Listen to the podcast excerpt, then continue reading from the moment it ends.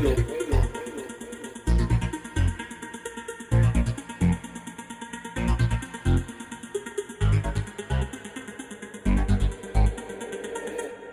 buenas noches tengan todos amigos del desvelo. Muy buenas tardes para quienes están en Cuba. Regreso de camino a su casa después de una larga jornada de trabajo.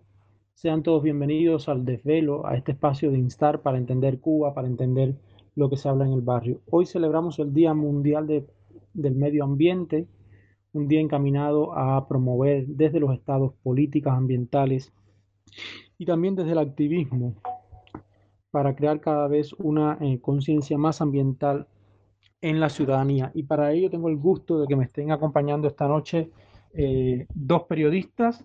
Eh, me está acompañando Ismario Rodríguez, quien además ha combinado el periodismo con una labor sistemática de activismo ambiental. Y nos va a estar acompañando también eh, Mónica Baró, quien, ha realizado una importante labor de periodismo de investigación alrededor de la cuestión ambiental.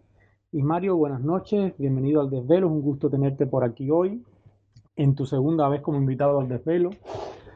Ismario, te, te daba la bienvenida al programa, ¿no? Y un poco que también presentaba tu, tu labor como ambientalista, que has combinado con el periodismo como director de, de, de audiovisuales de periodismo de barrio, uno de los medios eh, independientes cubanos que se ha especializado en la aproximación a las políticas y al cuidado de del medio ambiente en Cuba. Y, y, yo quisiera comenzar, Ismario, con una pregunta eh, un poco eh, entre lo legal y lo técnico, ¿no? ¿Qué ha caracterizado a la legislación ambiental impulsada en Cuba en los últimos años? Porque es un aspecto que sin duda se ha usado en organismos internacionales, el gobierno cubano ha tratado de maquillar el asunto muchas veces y sería bueno ¿no? acercarnos a, de, hasta lo que conoce y lo que has investigado, cómo ha sido el aspecto eh, legal y jurídico y eh, institucional para el cuidado del medio ambiente en Cuba. Primero yo quisiera aclarar que, que, que en este caso sí, la, hay una normativa cubana muy extensa desde mucho antes de, de la última constitución. Eh, que, que, está vigente, que es la de 2019.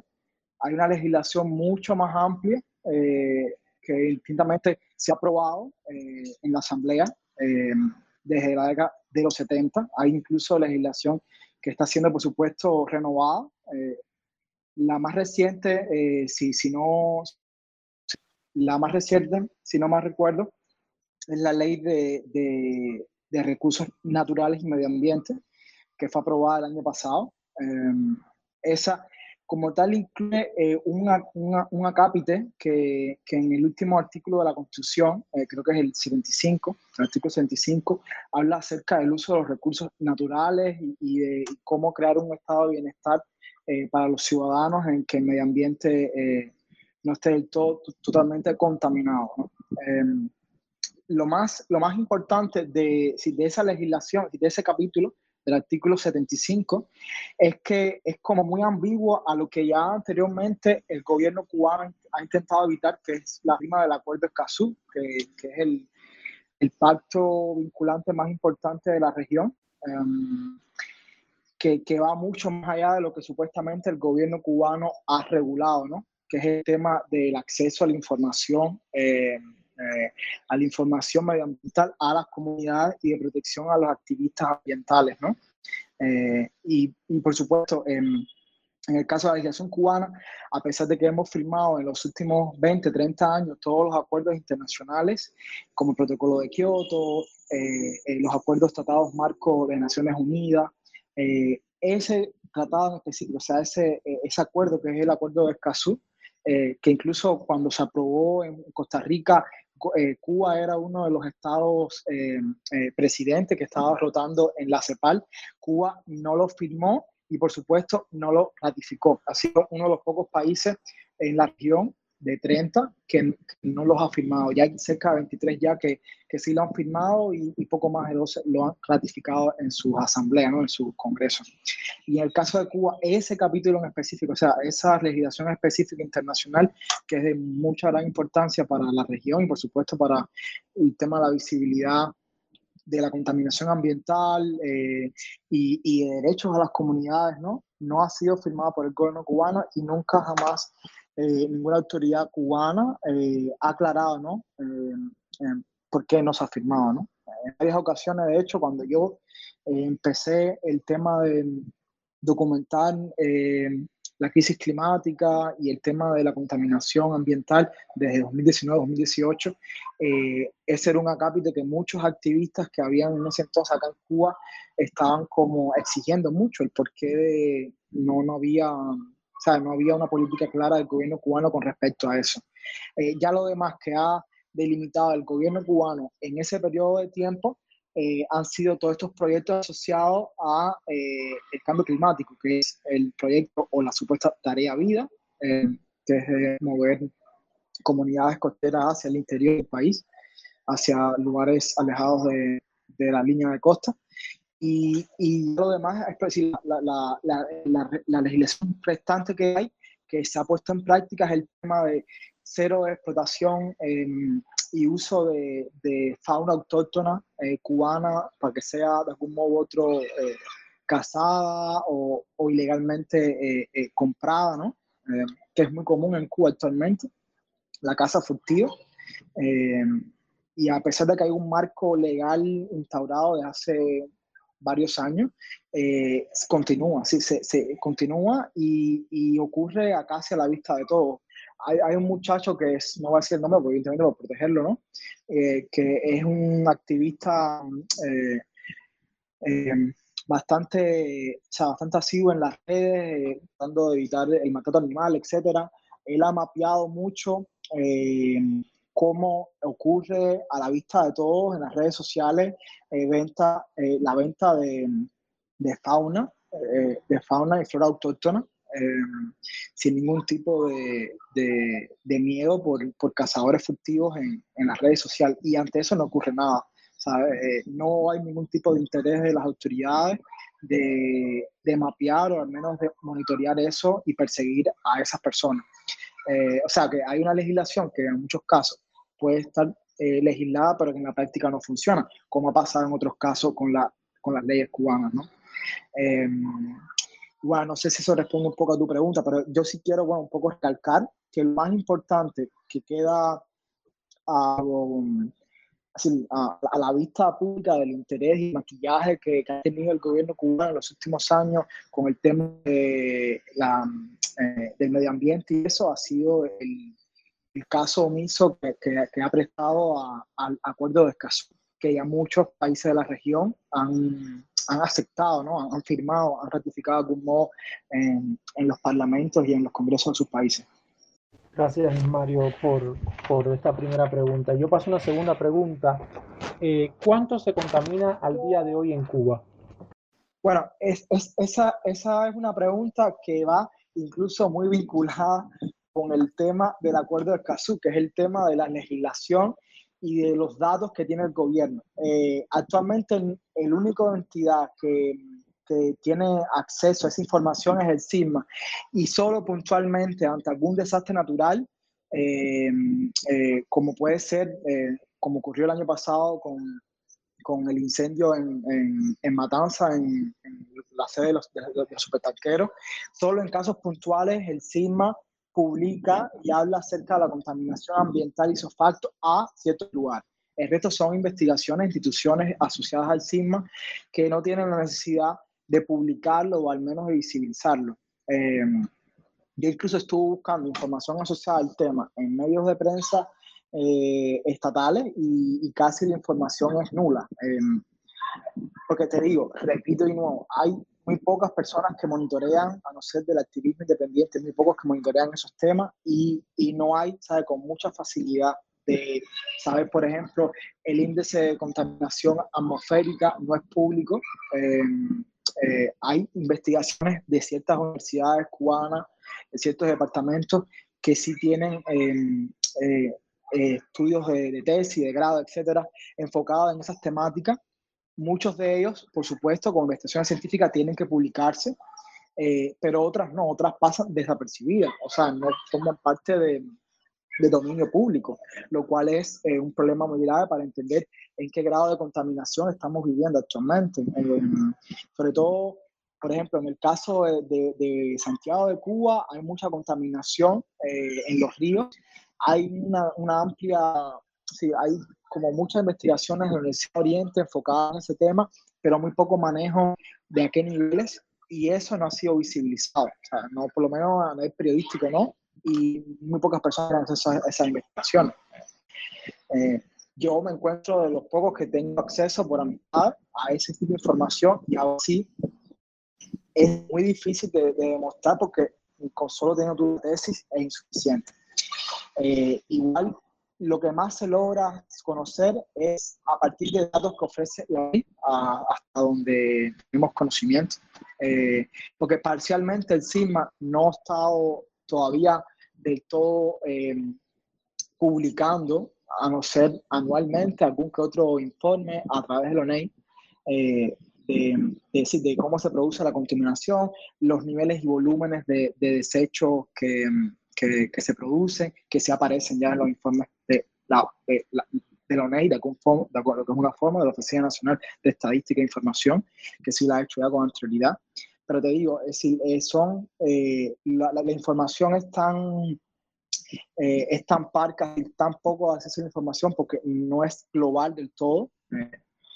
Es, es, muy difícil de monitorear, no solo en el tema de los desechos sólidos, sino también en otro tipo de, de, de contaminación, ya sea atmosférica tengo, por ejemplo, conocimiento eh, de que en el caso, por ejemplo, de las industrias, que son eh, una de las más contaminantes, por lo menos en lo que respecta a contaminación niquelífera, eh, la explotación del níquel en Moa y en otras partes de Cuba, eh, eso parte de la información que brinden las mismas empresas eh, a las instituciones del SIGMA. o sea, no hay terceros monitoreando esa información, lo cual genera un, es decir, una banda de duda muy grande si efectivamente la información que están brindando es del todo cierta o si es menor o mayor. Eh, eso, por supuesto, eh, algo en específico sobre eso eh, sería caer en, en, de algún modo, ¿no? en, en, en, la, en, aseveraciones inciertas. ¿no? Lo que sí se puede saber y es palpable de muchas comunidades que incluso han escrito, han escrito a periodismo barrio eh, es el grado de afectación que ha habido para la salud de las personas. ¿no? Eh, para, para Primo Barrio otros medios que incluso han publicado sobre el tema, ¿no? Eh, y es la afectación que tienen eh, en muchas de esas comunidades, ¿no? Eh, ya sea en Pires de Río, en, en, en Moa, en Oriente, eh, en Holguín. Yo creo que, que, es un tema que es muy interesante eh, y que hay todavía mucho terreno por recorrer, no solo por parte de la prensa independiente, sino por el activismo también, de algún modo, que ha seguido esos, esos, esos temas ¿no? desde mucho antes. Gracias, Ismario, por y paso a una eh, tercera pregunta. ¿Cuán eh, efectivas han sido las, políticas impulsadas en Cuba eh, o cuán cosméticas para eh, aparentar y atraer financiamiento internacional en materia ambiental? En el fondo lo que se intenta es traer financiamiento de organizaciones como PNUD, como Naciones, o sea, como la Cooperación Suiza, Sí, te escucho. Me estás hablando un poco acerca del financiamiento. ¿Cuán uso hacen financiamiento extranjero para temas eh, o sea, tema ambiental? Sí. ¿Cuán, no, eh, ¿Cuán reales son las políticas ambientales que despliega el Estado cubano? ¿Cuán reales, cuán efectivas? ¿O cuán eh, encaminadas son para lograr eh, maquillaje, para obtener financiamiento internacional de organizaciones como el PNUD, que sabemos que financia eh, temas ambientales y demás? Sí, bueno, esa es una muy buena pregunta. Ahí sí puedo, ahí sí puedo hablar de la experiencia que he tenido, ¿no? Eh, y, y, no solo con el PNUD, sino con otras instituciones que, que, eh, que han intentado de algún modo eh, resolver el problema de, de, la contaminación ambiental, del medio ambiente, etc. Y lo hablo de mi experiencia personal, porque yo trabajé casi por dos años en un proyecto con, con Oxfam International eh, acerca de eh, un proyecto de reciclaje, eh, de reciclaje a las afueras de La Habana. Ellos recibieron todo el apoyo eh, supuestamente del Ayuntamiento de Cataluña en España, cerca de un millón y medio de euros para implementar un, sistema de reciclaje que empezaba desde la misma casa la persona, ¿no? Y terminaba, por supuesto, en el vertedero. O sea, la idea era que no terminase en el vertedero. Eh, bueno, y lo que puedo hablar desde mi opinión, de mi experiencia, es que al final hay mucha complicidad. en ese caso, el proyecto fracasó abismalmente por lo que ya sabemos ya, que es el tema de, de los mecanismos, los engranajes que tiene el gobierno para, para, para algún modo u otro em, eh, poner en marcha una propuesta de este tipo, que era eh, volver cero el, eh, la basura, lo que, se, lo, que se votaba, porque la idea era reciclar en tres tipos, reciclables, es decir, cartón, plástico, etcétera, compuestos orgánicos, eh, y un tercer eh, grupo de cosas, ¿no? Un tercer grupo de, de inorgánicos, ¿no? Entonces, eh, al final fracasó y no fue por las personas en las casas, la gente siguió reciclando, lo que no se recogía en tiempo. Comunales, por esa parte, no cumplió su objetivo y el ciclo no se pudo terminar, que era que llegase a la gente que reciclaba, a los recicladores y a las personas que trabajaban haciendo material orgánico, sobre todo compost y y em, este tipo de fertilizantes y eso a partir de los desechos orgánicos. Eh, y ante la contraparte, que era en este caso eh, el Ayuntamiento de, Cataluña, eh, se hizo como que todo había quedado bien, ¿sabes? como que todo estaba perfecto, todo entregado, pero al mes, a los dos meses, ya casi estaba sin funcionar el engranaje. Entonces, y parte de, la responsabilidad en ese caso de las instituciones, en mi opinión, es de hacer su presencia en el lugar eh, de que esté así lo que están entregando de informe, ¿no? No fue lo que ocurrió. O sea, hay como, hay como una complicidad, como hacen ojos ciegos ante los hechos. Eh, y nada, sí, yo, yo, sí siento que, que, que, en el caso del PNU eh, y de Naciones Unidas hay como es como todo un sistema bien creado a partir de los informes, de lo que ellos aplican con el dinero, porque aquí en Cuba se da mucho dinero para este caso, para ayuda eh, desde eh, ONG como Naciones Unidas, por supuesto, Perú, eh, eh, para ayudar, ¿no? A, ayudar a, lo menos, a, a disminuir el impacto que tenga la contaminación y el, y el impacto que, tenga la, la, contaminación humana en el medio ambiente, las comunidades, etcétera.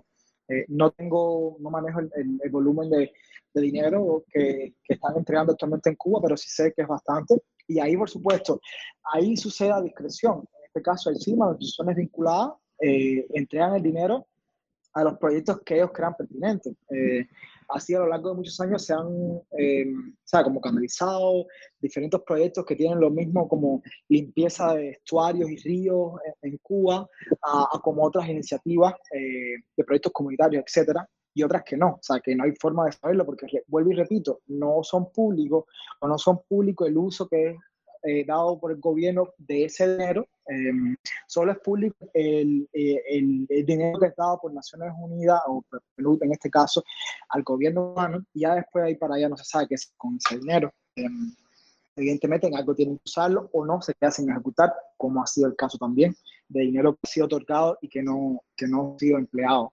eh, por ineficiencias del mismo sistema. Eh, pero bueno, eh, resumiendo un poco en todo la, la, la sí, hay, hay, al final hay mecanismos que son muy ineficientes y que han justificado que parte del dinero que no haya empleado aquí en Cuba sea mal usado y no tenga eh, los usos eh, efectivos que, que, que, que alguna, una forma u otra eh, esté esperando, estén esperando los financistas, ¿no? Cuando cuando apoyan un, proyecto, una, iniciativa X. Eh, ya para mencionar un último caso, ¿no? Que, que recuerdo en PB se publicó y fue el más reciente que publicó Jesús Belli, que fue eh, sobre una vivienda cero, una vivienda de, eh, em, una vivienda de, neutral, de carbono neutral, que con cero emisiones, eh, que era supuestamente con apoyo de una ONG nor, noruega. Ellos tuvieron, tuvieron eh, como un financiamiento de casi medio millón eh, de euros o coronas suecas, no recuerdo bien. Eh, y o sea, el proyecto se financió por un periodo de tiempo, eh, se ejecutó sumamente mal por la empresa constructora, eh, las tasas, porque incluía incluso un sistema, eh, incluía instalación de paneles solares, incluía que incluso el, sistema de drenaje fuera al vacío, o sea, no generaba uso eh, extra de, energía, eh, todo desde un ciclo eh, completo ahí bastante eficiente. las viviendas fueron evidentemente mal construidas porque no tenía experiencia de ningún tipo en eso, a pesar de que hubo una asesoría inicial. y el proyecto al cabo de los tres años que se, se, entregó como ejecutado y efectivo. Al cabo de 3, 4 años, ya el sistema, ya, ya el, la construcción estaba presentando ya fallas, ya. Eh, eh, fallas, incluso el sistema de, de drenaje eh, que habían implementado al vacío ya no funcionaba. Y, y, sin embargo, los informes entregados salía como que estaba funcionando, era, era, era, era, era funcional. Eh, esta muchacha, la periodista investigadora Hazy, e incluso llegó a hacer capturas de pantalla, la información que estaba pública. Pues nada, al cabo de los seis meses, esa información fue borrada del sitio y, eh, y no había existencia que se había, llevado, se había llevado a cabo ese proyecto. Y apareció meses después otra investigación en Granma hablando del nuevo edificio cero y no hacía mención al ya existente. O sea, eh, el gobierno empezando de cero es un tema que supuestamente ya había, había, había apoyo. Entonces, había como una supuesta eh, negación de los hechos eh, desde mucho antes, cuando ya supuestamente Cuba estaba aplicando eh, desde mucho antes este tipo de tecnología, pero supuestamente por ineficacia en la experiencia se había ejecutado mal y no habían rendido cuenta en ningún momento de la mala ejecución que habían hecho. Entonces, es un tema muy interesante y que, vuelvo y repito, tiene que ver con la fiscalización y, el monitoreo ¿no? de, del uso de los recursos, sobre todo para luchar contra la contaminación, el tema de cómo se afecta el medio ambiente y en qué se canalizan las energías y, los esfuerzos, ¿no? tanto del gobierno eh, como de, de, las contrapartes. No sé si con eso respondo tu pregunta, Leo. Sí, sí. Te pido que te quedes en línea. Ahora le vamos a dar la, bienvenida a Mónica, que está por aquí por mi WhatsApp, en mi ordenador, porque ha tenido problemas con su Telegram. Pero bueno, Mónica, es un gusto tenerte por primera vez en el desvelo. Ismario ya repite, pero bueno, es tu primera vez. Bienvenida a este espacio de Instar para, que intentamos entender Cuba. Y Mónica, eh, muchos conocimos de su trabajo por, por un texto formidable sobre eh, la contaminación que se ejercía sobre eh, la ciudadanía en una comunidad popular en, La Habana. Eh, un texto que sigue, que además por, por, el cual recibiste el premio Gabo de periodismo. Y, y, yo te invité, Mónica, sobre todo para hablar con Ismario, hablamos un poco de la cooperación, de, de la legislación, pero te invitaba a ti para, para hablar eh, de cómo la contaminación ambiental incide en la vida de la gente. Y yo lo primero que, la primera pregunta que te quisiera hacer es cómo ha influido la contaminación ambiental en Cuba y cuéntanos un poco a los escuchas del desvelo cuál ha sido tu experiencia. Bueno, primero, buenas tardes y gracias a ustedes por la invitación. Me da mucha pena no haber podido escuchar lo que estaba diciendo Ismario y estoy corriendo el riesgo ahora mismo de repetir cualquier cosa que él haya dicho pero igual si puedes me vas guiando y me preguntas otras cosas en caso de que creas que, que estoy reiterando alguna idea que ya Mario dijera. Yo creo que eh, podrías precisarme la pregunta de nuevo para... Sí. Eh, ¿Cómo ha influido eh, la contaminación ambiental en la vida de la ciudadanía en Cuba? Y cuéntanos un poco a los escuchas del desvelo cuál ha sido tu experiencia ¿no? investigativa en este asunto.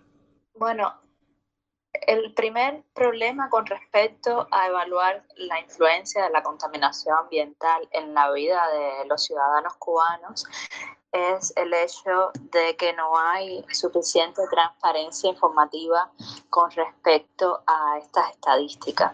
Hay centros, hay em, especialistas que se dedican a monitorear la contaminación ambiental, así dicha en términos muy generales, pero realmente tiene muchas especificidades, pero eh, la ciudadanía no cuenta con el acceso suficiente a esos estudios y tampoco están protegidos sus derechos para acceder a esos estudios. Por ejemplo, en el caso de la exposición al plomo, que fue lo que yo investigué en esta historia de la sangre de nunca fue amarilla, que tuvo lugar en San Miguel del Padrón o tiene lugar todavía en San Miguel del Padrón. Las personas de esa comunidad que estaban expuestas al plomo debido a la presencia de residuos que estaban contaminados con ese metal pesado desde hacía ya muchos años, ni siquiera podían acceder a los resultados de sus análisis médicos ya no solamente a los estudios ambientales que se habían hecho en la zona, que se hicieron, sino que ni siquiera podían acceder a los resultados de sus análisis médicos. Entonces, eh, eso supone un problema gravísimo porque te impide a ti tener una conciencia real de qué es lo que está pasando, a qué te estás exponiendo. Y, eso es una realidad que eh, está dispersa por todas partes, porque cuando hablamos de contaminación ambiental, la gente quizás piensa muy rápido en el aire o piensa en los mares, pero es mucho más cotidiana y mucho más compleja. Por ejemplo, eh, las personas de MOA, de, de, la mina de níquel en MOA, están expuestas a una, a una contaminación gravísima y esa es una zona en la que no se puede reportar, en la que no se puede ir ni siquiera a sacar fotos libremente, es una zona de acceso restringido, la información sobre lo que pasa ahí es sumamente escasa, a pesar de que de que tiene altos niveles de riesgo por el tipo de mina que se está haciendo ahí. Y, y la gente, o sea, hay, hay muchas fotos, hay eh, muchos testimonios de personas con, hay una investigación que hizo Darcy Borrero que publicó Yucabay sobre los impactos en la salud, o más bien sobre los problemas de salud que han tenido las personas que residen en esa comunidad, problemas respiratorios, pero eh, en, todo ese tipo de trabajo hay una constante que es que no hay acceso a, la, a las fuentes de información, a las fuentes especializadas. Y tampoco tú puedes, como en otros países, por ejemplo, acceder a laboratorios independientes, instituciones independientes que puedan ir a la zona y tomar una muestra y examinarlo, examinar el aire, examinar la tierra, examinar las aguas, examinar las viviendas, examinar las personas. Nada de eso se puede hacer en Cuba, que se hace en otros lugares, por eso también ese tipo de investigación es tan cara en todas partes, porque a veces las instituciones que deben hacer eso, incluso cuando son públicas y, y no están subordinadas al partido, como el caso de Cuba, a veces fallan. Entonces, en ese sentido, cuando hay un equilibrio de poderes y hay también instituciones privadas o instituciones académicas que pueden cumplir ese tipo de, rol, los periodistas pueden coordinar con estas otras instituciones para eh, acceder a la información. Eso en Cuba no pasa. Entonces, estamos prácticamente a ciegas, no sabemos tampoco las personas de, que están cerca de la refinería eh, Ñico López, de Talla Piedra tampoco, no sabemos qué, qué, pasa en esa población, los estudios son realmente muy escasos, hay algunas cosas que tú puedes encontrar en la revista de higiene y epidemiología, así muy aislado, pero no hay información suficiente como para que tú puedas sacar conclusiones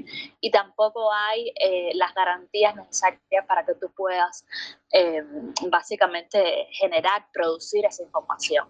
Entonces estamos, en el caso de Cuba, estamos a ciegas estamos así. Por ejemplo, la pintura en Cuba no tiene, hasta lo último que yo investigué, es otra fuente de contaminación en la que la gente ni, piensa. La pintura plomada en Cuba no tiene restricciones como tiene la mayoría de los países. Está, o sea, los niveles de plomo que se permiten en las pinturas cubanas son altísimos, están por encima de, de lo permitido, de por encima del nivel que se considera tóxico.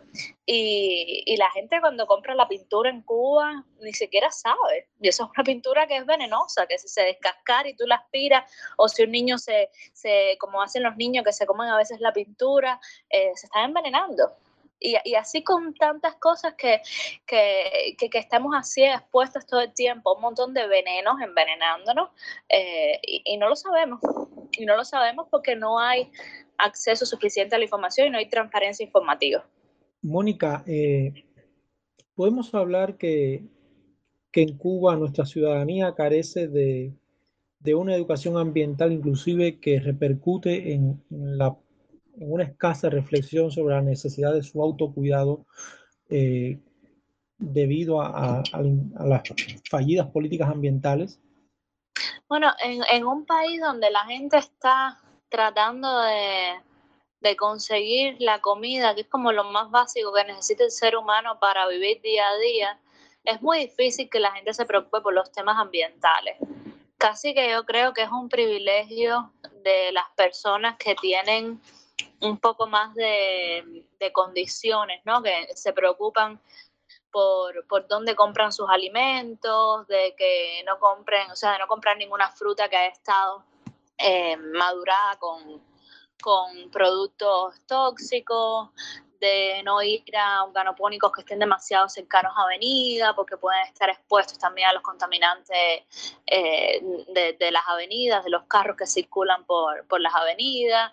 Entonces, eh, e, es algo que yo creo que que preocupa sobre todo a las personas que tienen lo básico un poco más fácil, no totalmente resuelto porque en Cuba a veces ni, ni siquiera con dinero tú, tú resuelves la comida o, o, no dejas de pasar trabajo para resolver la comida, pero hay personas que están en una situación extremadamente crítica, que ni tienen el dinero ni tienen la forma de resolverla y, y esperar que esas personas estén pensando que si la pintura plomada, que si la, las emanaciones de piedra en el aire, que si la, lechuga o la espinaca que recogieron en un organopónico cercano una autopista está contaminada, o las emanaciones de los vertederos que se queman, o de las baterías con plomo que se abandonan por cualquier lugar. O sea, esperar que la gente piense en eso, eh, en una realidad tan, tan primitiva como la, la que es la cubana ahora mismo, eh, yo creo que sería mucho, mucho pedir, lamentablemente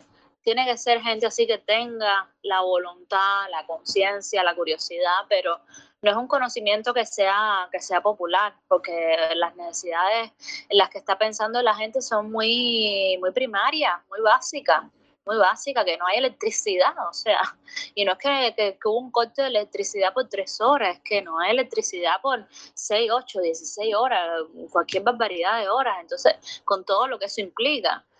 Y, eh, o sea, es como una preocupación que yo creo que tiene que ver más con, con países que están un poco más allá, ni siquiera, yo diría que con países eh, totalmente mm, de, de, de, lo que se llama primer mundo, ni mucho menos.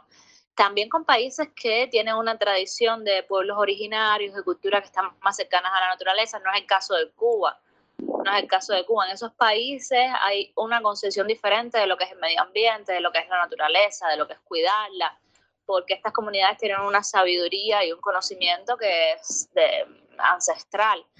Pero en Cuba ni siquiera tampoco, o sea, no, tenemos eso por, por la historia nuestra. Y y yo creo que, que, que, va a ser muy difícil. Va, eso va a venir de la mano de, de, la democracia.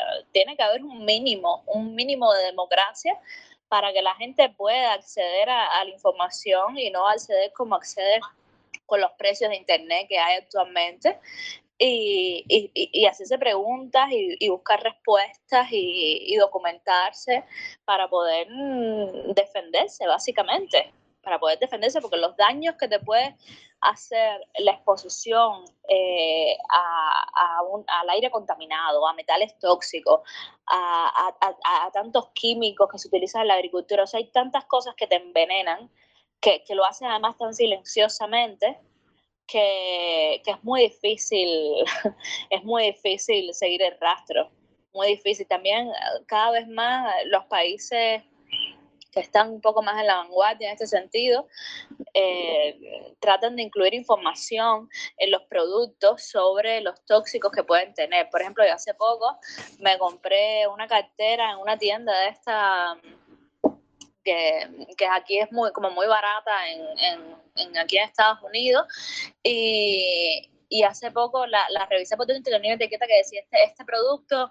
puede tener restos de plomo y no sé qué, ay Dios mío, eh, mira esto que diciendo, diciendo, o sea, advirtiendo ¿no? al consumidor de, esa probabilidad. No especifica si está en la pintura de la cartera, si está en los metales que tenía, no especifica dónde está, pero bueno, es una advertencia. O igual te lo encuentras en los sartenes con los que cocina, porque en los sartenes puede también haber sustancias tóxicas, en los productos para el pelo, o sea, en tantas cosas. Y cada vez más la ciudadanía eh, se empodera y conoce y exige que quienes comercializan los productos informen sobre qué es lo que contienen.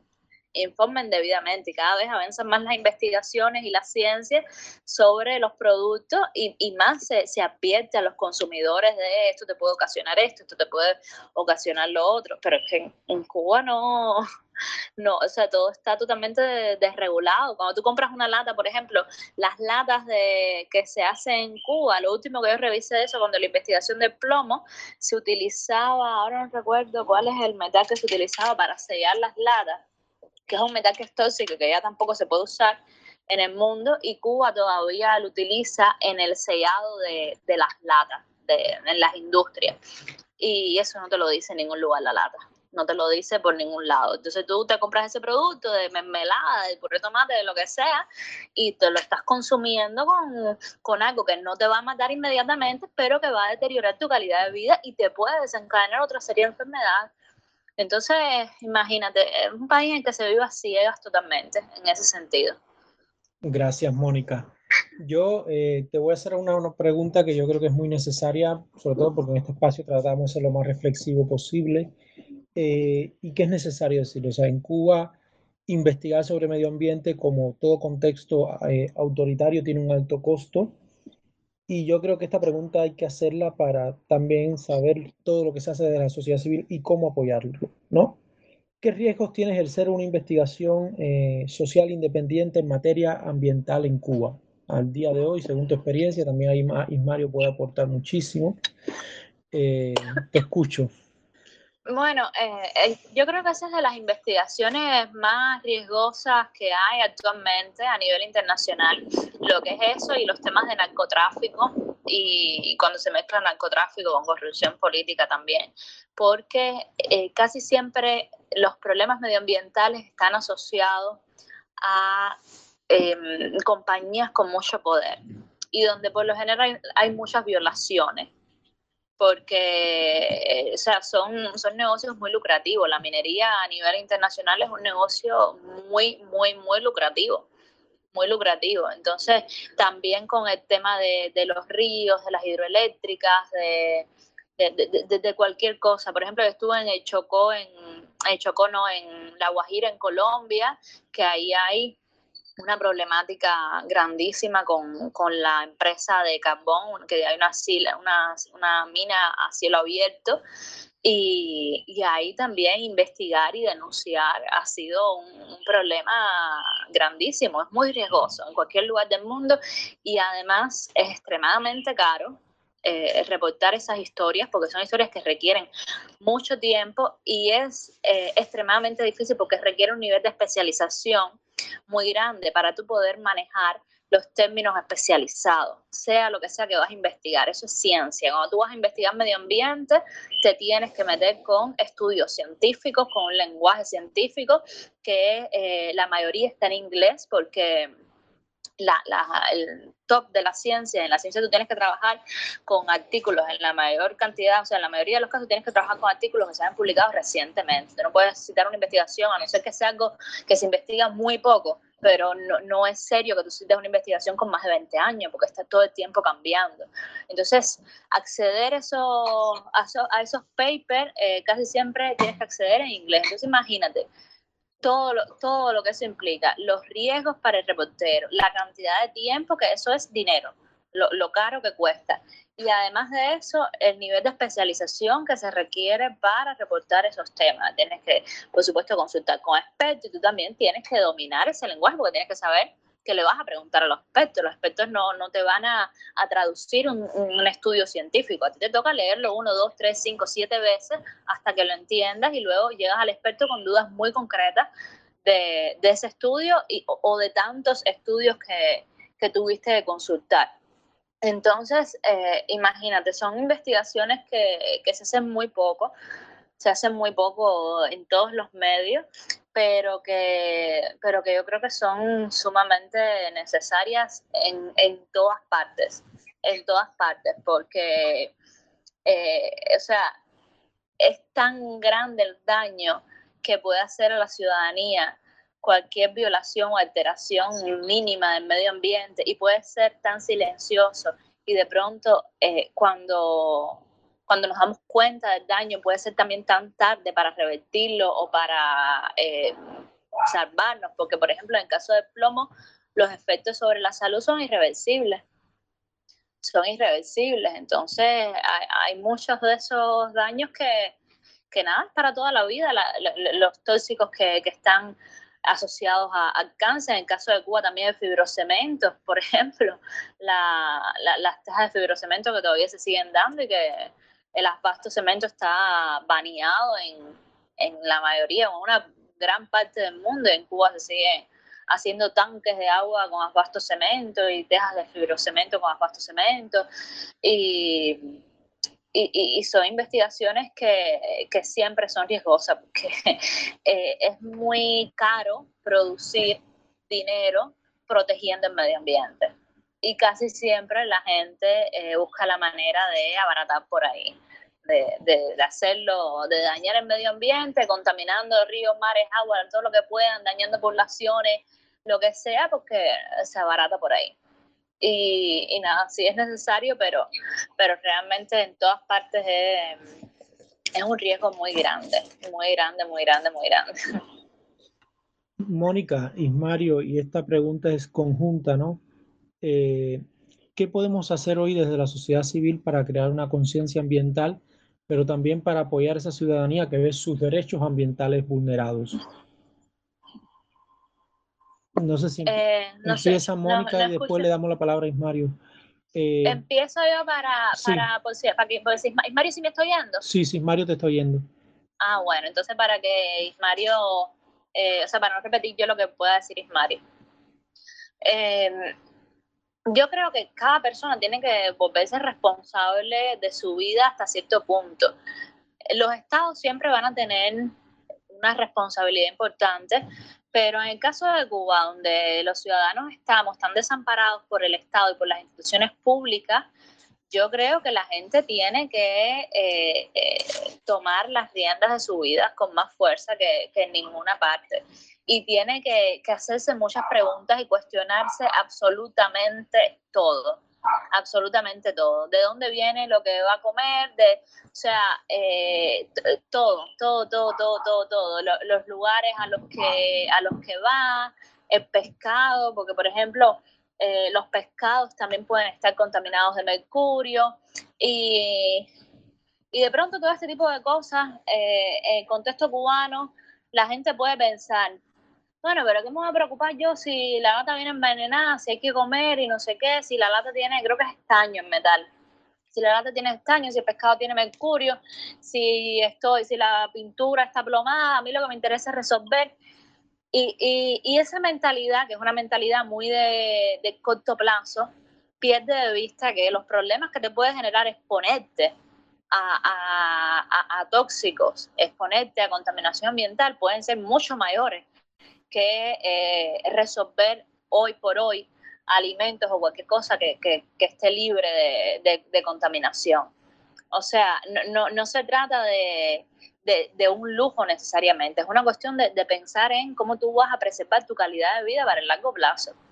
Porque lo estás resolviendo, es como pan para hoy y hambre para mañana. Estás resolviendo hoy, el hambre de hoy, pero dentro de 20 años, una actitud negligente con respecto a todo eso te puede generar unos problemas de salud que, que, que de verdad que te van a hacer pensar que, que, no valió la pena, no valió la pena nada de eso. Entonces, mi, mi sugerencia básicamente es eh, que la ciudadanía esté muy, muy alerta muy alerta con, con, todos esos temas, que sigan publicaciones medioambientales, en las redes sociales también hay siempre medios que, que están todo el tiempo publicando eh, información sobre estos temas, que, que creen la conciencia. Por ejemplo, a lo mejor tú no puedes solucionar, tú tienes que utilizar las tejas de cemento, pero tú sabes que si el asbasto es cancerígeno, trata de no eh, pasar el mayor tiempo posible en, en ese lugar trata de no utilizar las tejas, eh, o sea, de no utilizar un tanque que sea de cemento para beber el agua o el agua que sea de ahí, no lo utilices para, para tomar ni para cocinar. O sea, son cosas que más o menos dentro de las limitaciones de la realidad tú puedes tratar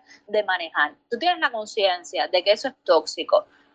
A lo mejor no puedes deshacerte de eso, no puedes buscar una alternativa, pero trata de exponerte lo menos posible a eso, lo menos porque es cancerígeno Entonces, eh, o sea, un país donde no hay ahora mismo, eh, a veces no hay ni, ni, para hacerte la biopsia, no hay ni, ni, ni, ni, los sueros, ni nada. Nadie quiere un cáncer por, por tener una teja. Entonces, eh, hay que tratar de poner en una balanza hasta qué punto vale la pena vivir así tan eh, sin pensar en, en, las consecuencias de las cosas que hago, porque las consecuencias en el futuro de verdad pueden ser bastante severas, bastante severas. Entonces, nada, mi consejo es ese, que, que, se informen todo lo que puedan, que sigan la mayor cantidad de publicaciones que puedan sobre estos temas para que estén más atentos ¿no? de, de, qué cosas es lo que les rodea, en, en las casas, con sus hijos, eh, de todo, de todo lo que puedan, qué, qué, cosas les rodea, qué es lo que consumen, cómo pueden buscar variantes para que no les afecten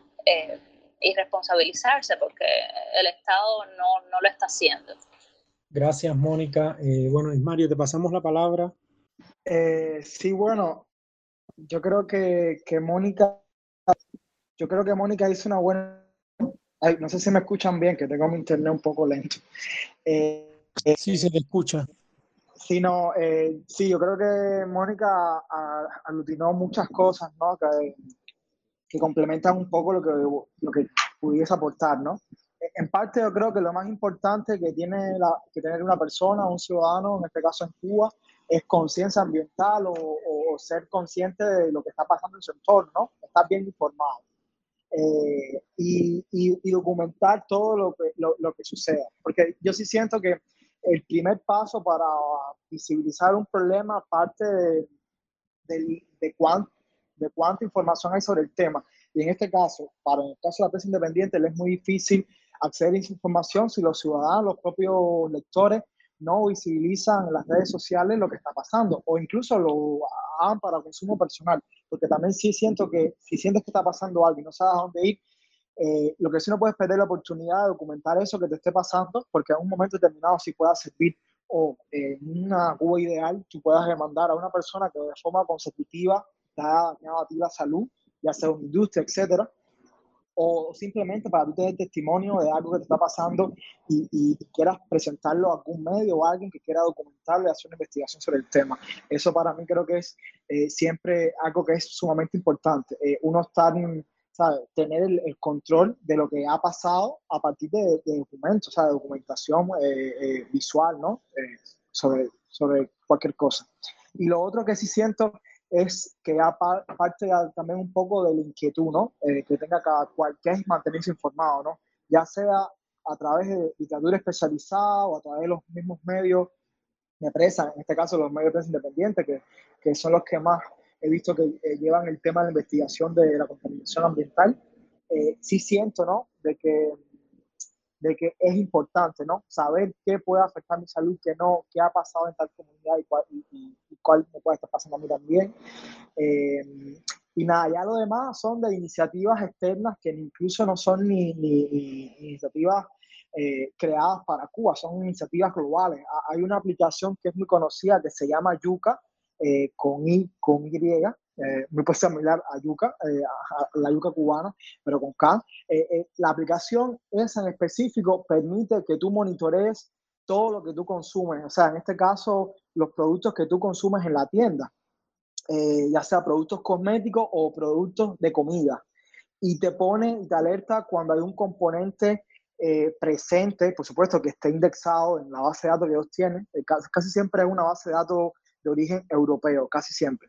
Eh, pero te, te pone eh, información de todo lo que hay indexado de ese producto que puede hacerte daño a la salud. Eh, yo lo he usado acá en Cuba y hay muchos productos, sobre todo cosméticos, eh, que tienen puntuación mala porque son productos con compuestos químicos que pueden causar cáncer. Entonces, la gente apenas tiene conocimiento de eso, porque básicamente todo lo que nos venden, que no solo son productos importados de Europa, también productos de, Estados Unidos o, similares, o sea, productos de compañías norteamericanas como P&G, eh, eh, Unilever, etcétera, tienen alguno que otro compuestos que sí pueden causar daño de forma prolongada a su uso en las personas, sobre todo son proclives a desarrollar cáncer sea, con esa aplicación tú puedes de algún modo u otro saber qué estás consumiendo, ¿no? Eh, y ahí nada, sí, yo sí creo que, que, tener tú el control de lo que tú haces uso eh, y por supuesto qué investigaciones hay sobre el tema, sobre tal o más cual situación, eh, porque hasta ahora mismo, por ejemplo, ahora que se habla mucho sobre el tema de la contaminación de plástico y está muy en boga hablar de los microplásticos, eh, la gente no se percata de eso, pero literalmente hay plástico ya hasta en el Everest, ¿sabes? Y literalmente hasta consumir pescado tiene plástico. Y a veces uno no se da cuenta de eso, pero te causa daño. Entonces, uno tiene que convivir con eso, evidentemente. Eh, pero bueno, saber informado que si uno está eh, eh, desechando, o sea, está botando plástico y no se preocupa que, en qué termina ese plástico, si es reciclado o no, o cómo disminuir el uso de plásticos para evitar que sea arrojado al medio ambiente. Lo hace no solo para para su bien, sino para el bien de los demás, pues si uno no es consciente de eso, no hay forma que pueda mejorar la situación de vida de suya y, y, y, y de los otros que los rodeen, ¿no? O sea, yo creo que eso sí es muy importante, que es el grado de nivel de conciencia ambiental que tenga cada cual, de cuán informado quiere estar sobre el tema. Eh, y, nada, mi, sugerencia siempre va a ser por esa, por mantenerse informado y por algún modo u otro eh, eh, documentar lo que le suceda y lo que suceda en su entorno para poder denunciarlo en algún momento, ¿no? Gracias Ismario y gracias Mónica. Yo ahora voy a leer algunas de las preguntas que nos dejaron los escuchas por aquí. Nos dice la, la profesora Teresa Díaz Canals. Excelente análisis y gracias por presentar este tema. Desearía que me dijeran si es posible si saben sobre las posibles consecuencias de los túneles que el gobierno hicieron por años. Sé por propia experiencia que durante 20 años se vendía polvo de túnel para construir a la población en el mercado negro. No sé, Mario o Mónica, si han escuchado algo sobre el tema o han investigado. No, yo no. Yo, bueno, no sé, Ismario, si estará hablando. A ver, si está hablando Ismario. ¿Decías, Ismario? No, no, no tengo conocimiento sobre el tema. Igual es ah, muy interesante. Mario no tiene conocimiento, Mónica tampoco. No. Bueno, pero queda pendiente investigar entonces para, para preguntarle a la profe Teresa. Puede ser también un buen motivo para algún texto, tanto de Ismario como de Mónica, ¿no? Eh, sí. Bueno, ¿hay algún otro escucha que desee pedir la palabra? Recuerden levantar la mano y se le, se le cede el turno de palabra. Pasamos ahora Ah, Marta, nuestra escucha, de nuestras escuchas más fieles, eh, está pidiendo la palabra. Marta, buenas noches y bienvenida al desvelo. Hola, buenas noches, Leo. Gracias. Eh, yo tenía un par de preguntas. Eh, he, compartido aquí en el, en el chat una noticia sobre un científico cubano que se llama Ariel Ruiz Urquiola. No sé si a los invitados esta noche les suena. Oye, Simon. Pero este... Sí, sí, los conozco, lo conozco. Pues el caso es que la primera pregunta va con relación a esto. Eh, y bueno, que él, bueno, él denunció el tema de el, la caza de, o sea, la, la pesca en este caso de las especies de tortuga carey que se se exportaba, o sea, eh, debería estar prohibida porque es una, una especie en peligro de extinción. Pero bueno, se pescaba en Cuba para exportarla a Japón, por lo visto, eh, y se tuvo que dejar de hacer, por lo visto, a raíz de la denuncia de este científico cubano. Y luego también, pues, hizo otro tipo, otra serie de, denuncias con relación a otras especies, con relación a la jutía, por ejemplo, que es otra especie en peligro de extinción que también él descubría diferentes trampas, las trampas que iban poniendo para cazarla y demás. Entonces, bueno, era un poco para... La pregunta va en torno a eh, si ustedes saben si a raíz de la crisis alimentaria que hay en Cuba se ha dañado en concreto alguna especie eh, en peligro de extinción, además de la tortuga y la jutía. Si hay alguna otra especie que eh, la gente la haya tenido que consumir porque no tenía otra cosa para comer. Esa es la primera pregunta. Eh, la segunda pregunta era con relación a la información que se le da a la gente sobre los niveles de toxicidad eh, de los alimentos, sobre los niveles de contaminación de las aguas y todo eso. ¿Hay algún documento que se publique en Cuba que dé información sobre eso? ¿Hay alguna algún en alguno de los tantos ministerios que hay en Cuba que no sirven para nada, ¿alguno de esos ministerios publica alguna información, por ejemplo, el Ministerio de Pesca, el Ministerio de, yo no sé qué ministerio puede haber allí, que pueda publicar esa información. Pero, por ejemplo, con relación, como decía, al mercurio en el pescado o de lo poco que se pesca o de lo que no se pesca nada, eh, no sé si la pregunta realmente tiene sentido teniendo en cuenta de que allí eh, lo que se pesca se exporta, si es que se pesca algo, pero bueno. Eh, esa sería la pregunta, o sea, ¿qué tipo de información se puede, a qué tipo de información se puede tener acceso en cuanto a a niveles de contaminación y demás en cuanto a alimentos o cualquier producto que, que se consuma allí, porque si no tienes acceso a esa información, tampoco puedes, eh, puedes orientar tu consumo hacia una cosa u otra dentro del poco consumo que se puede hacer allí. Realmente este tema es complicado hasta para preguntar. Y pues esas serían las dos preguntas. Gracias, Leo. Gracias, Marta. Bueno, Mario, te pasamos la palabra a ti y, después se la pasamos a Mónica. Sí, bueno, bueno, eh, gracias por tus dos preguntas, Marta. Bueno, en el caso de Ariel, sí, efectivamente, él hizo una investigación súper eh, valiosa, que fue el tema de las tortugas y la casa que estaba aplicando el gobierno cubano eh, las bambalinas, ¿no? En el caso referido a si en estos tiempos de crisis, por supuesto, ha aumentado eh, la caza de, especies furtivas. Aquí, por ejemplo, yo puedo hablar desde de, experiencia en la ciudad. No sé, en comunidades más bien costeras y al interior del país cómo funciona, pero siempre ha sido así en comunidades pesqueras, siempre el, a pesar de que está muy deprimido la flota pesquera cubana, se sigue consumiendo eh, eh, muchas especies en peligro, como puede ser incluso manatí, eh, tortuga, etc. de eso no hay, por supuesto, cifras oficiales, de eso no hay ningún tipo de monitoreo, a pesar de que está declarado ilegal ¿no? la pesca de este tipo de especies, sobre todo las especies en peligro de extinción. sí tengo conocimiento que aquí, sobre todo en la ciudad, se vende mucho, sobre todo eh, tortuga, tortuga, carey y, se vende eh, a veces tiburón. Yo, yo no consumo nada de eso porque yo soy vegetariano, no consumo nada de carne. Pero bueno, sí sé, tengo conocimiento de, personas que, que, lo compran, ¿no? Eh, porque en muchos casos la, el, aporte proteico es tan inconstante, las ventas que tiene el gobierno en estas tiendas MLC, que van a otras fuentes de, adquirir la carne, como puede ser el mercado negro, ¿no? Eh, pero bueno, nada, sí, sí creo que hay un, hay todo un, eh, hay un aumento de la caza furtiva, lo que no sabemos a qué niveles, ¿no? A qué niveles está ocurriendo, porque vuelvo y repito, no hay una monetización extensa eh, de lo que está ocurriendo. Ahora mismo no es interés de, de, de, la, de las fuerzas policiales de, hacerlo. ya sabemos ya en qué están interesados.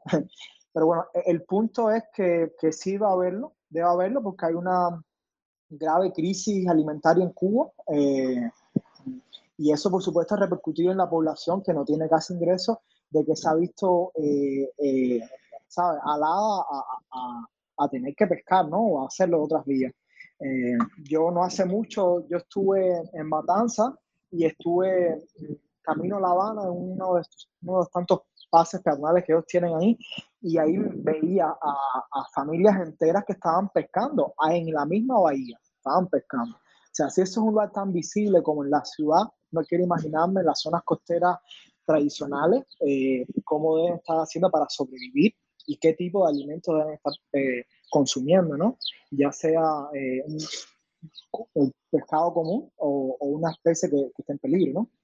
Eso no hay forma de regularlo, evidentemente, porque la necesidad impera. Eso no, no hay forma de exigirlo. Eh, y en el caso, por ejemplo, del monitoreo de, de, la presencia de mercurio, plomo en, en los alimentos, eh, sí puedo hablar de una experiencia, una amistad, un colega cercano eh, que estuvo trabajando un tiempo en, el Instituto de Investigación Pesquera. ellos monitoreaban semanalmente todo, si hacían como muestras de lo que venía de la flota pesquera cubana que se dedicaba a pescar langosta. Eh, ellos hacían pequeñas muestras para saber el estado de conservación y el estado de, calidad eh, para los estándares internacionales, o sea, no era para consumo nacional, sino para consumo internacional, de la langosta que estaban vendiendo. O sea, haciéndole pruebas de, de toxicidad. Eso era para consumo exclusivo nada más de la, de la agencia eh, exportadora, ¿no? O sea, eh, no era para eh, conocimiento del público cubano, ni mucho menos se le aplicaba eso al pescado que es vendido en, las bodegas. O sea, eso exclusivamente era para, el, para la, la, industria exportadora cubana puede ser que haya otra institución, no esta que estoy explicando, que sí tengo conocimiento, que lo hacía para la langosta, puede ser que haya otra institución que lo haga para el caso de la venta eh, al por menor en las bodegas cubanas, para la gente que consume por la dieta, etc. Eh, no, hasta ahora yo no tengo conocimiento de eso. Entonces, no sé, bueno, si con eso, Marta, haya respondido tus preguntas. Sí, sí, muchas gracias. Bueno, eh, no sé si hay alguna otra pregunta de nuestros escuchas. Yo voy a hacerle una última pregunta a Mónica y a Ismario. Y voy a comenzar con Mónica ahora. ¿Qué proyectos ustedes creen ahora que tanto se habla de sostenibilidad, de emprendimientos? Realmente, genuinamente, ¿qué proyectos ustedes creen que, que debería reconocerse como, una, como experiencias positivas para, para el desarrollo sostenible, con una conciencia ambiental sumamente interesante en, en Cuba hoy? Eh, comienzo entonces con Mónica. Yo creo que hay experiencias de muchos agricultores que deberían ser eh, mucho más promovidas, priorizadas, defendidas, porque eh, están solucionando un problema vital que es el problema de la alimentación.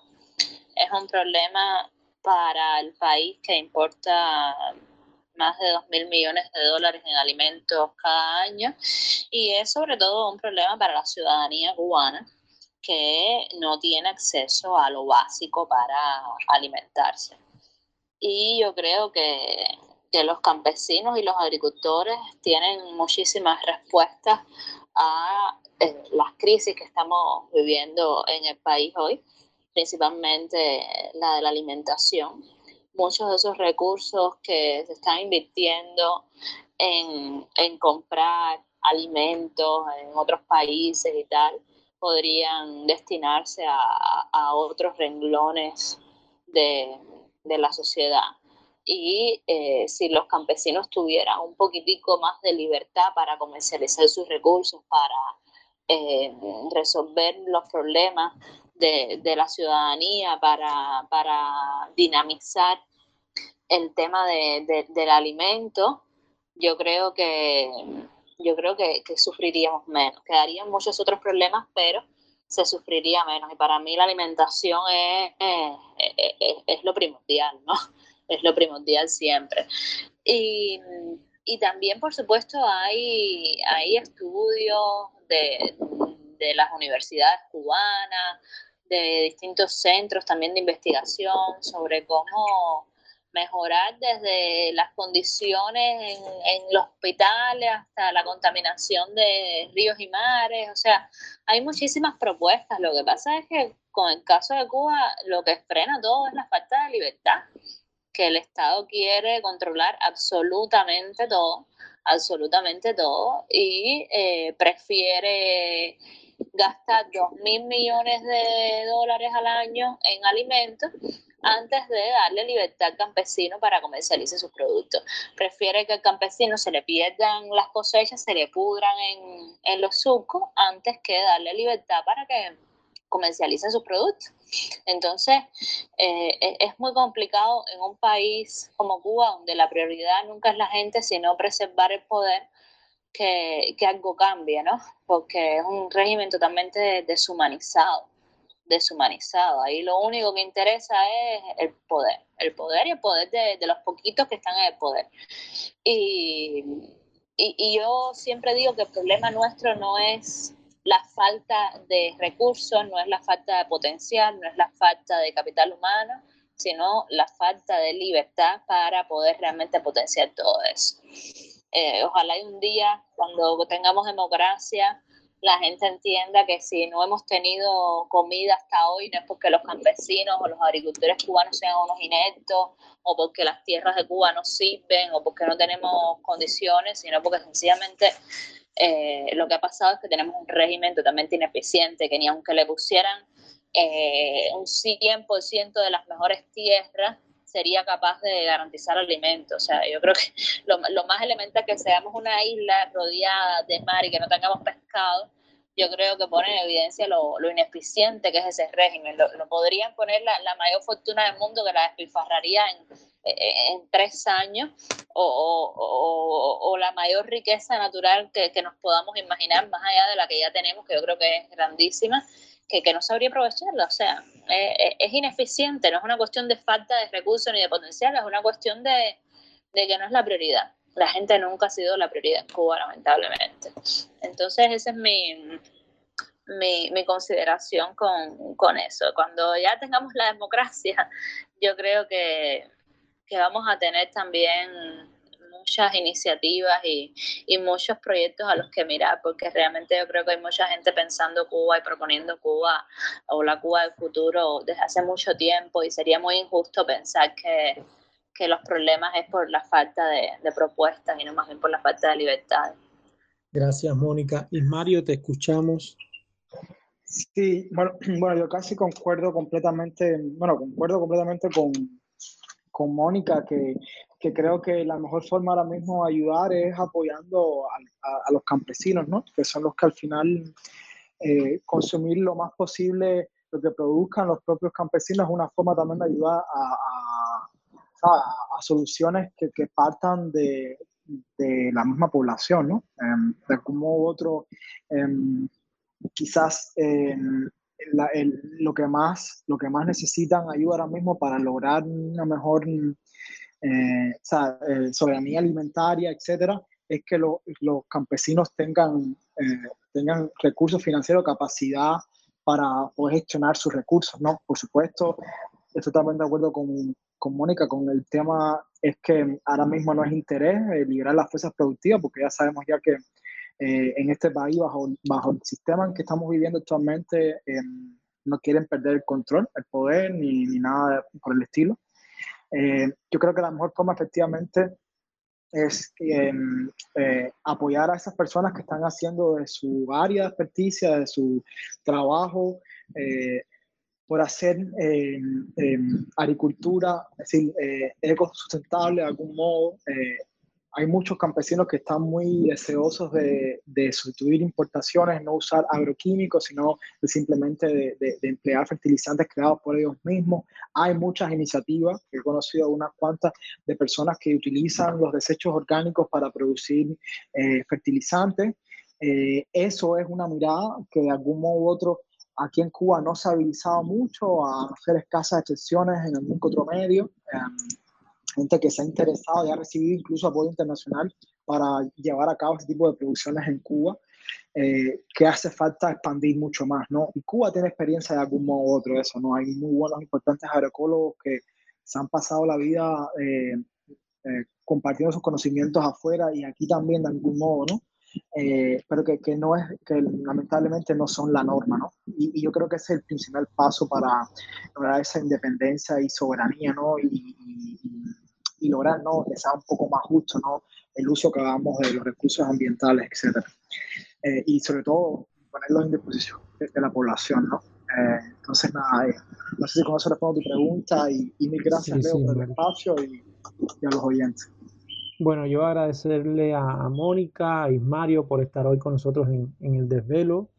Ha sido realmente un placer inmenso estar hablando con ustedes sobre medio ambiente eh, y pues sobre todo porque han dedicado una vida eh, como profesionales al tema, con seriedad, con rigor.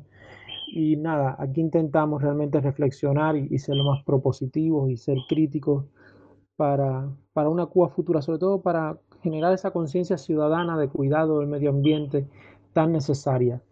Yo les reitero mi agradecimiento y bueno, por hoy vamos terminando el programa. Recordarles que, este es el desvelo, una propuesta de instar para entender Cuba. La semana que viene vamos a estar hablando sobre la influencia rusa en Cuba y sobre las relaciones con la Unión Europea. un programa que, que, va, que desde ya les digo que promete, así que bueno, la propuesta es para entender lo que habla nuestra gente en los barrios, en las redes, al regresar del trabajo o antes de acostarse, a para quienes están aquí en Europa. Que tengan todos muy buenas tardes en Cuba y muy buenas noches en Cuba y, nos vemos la próxima semana.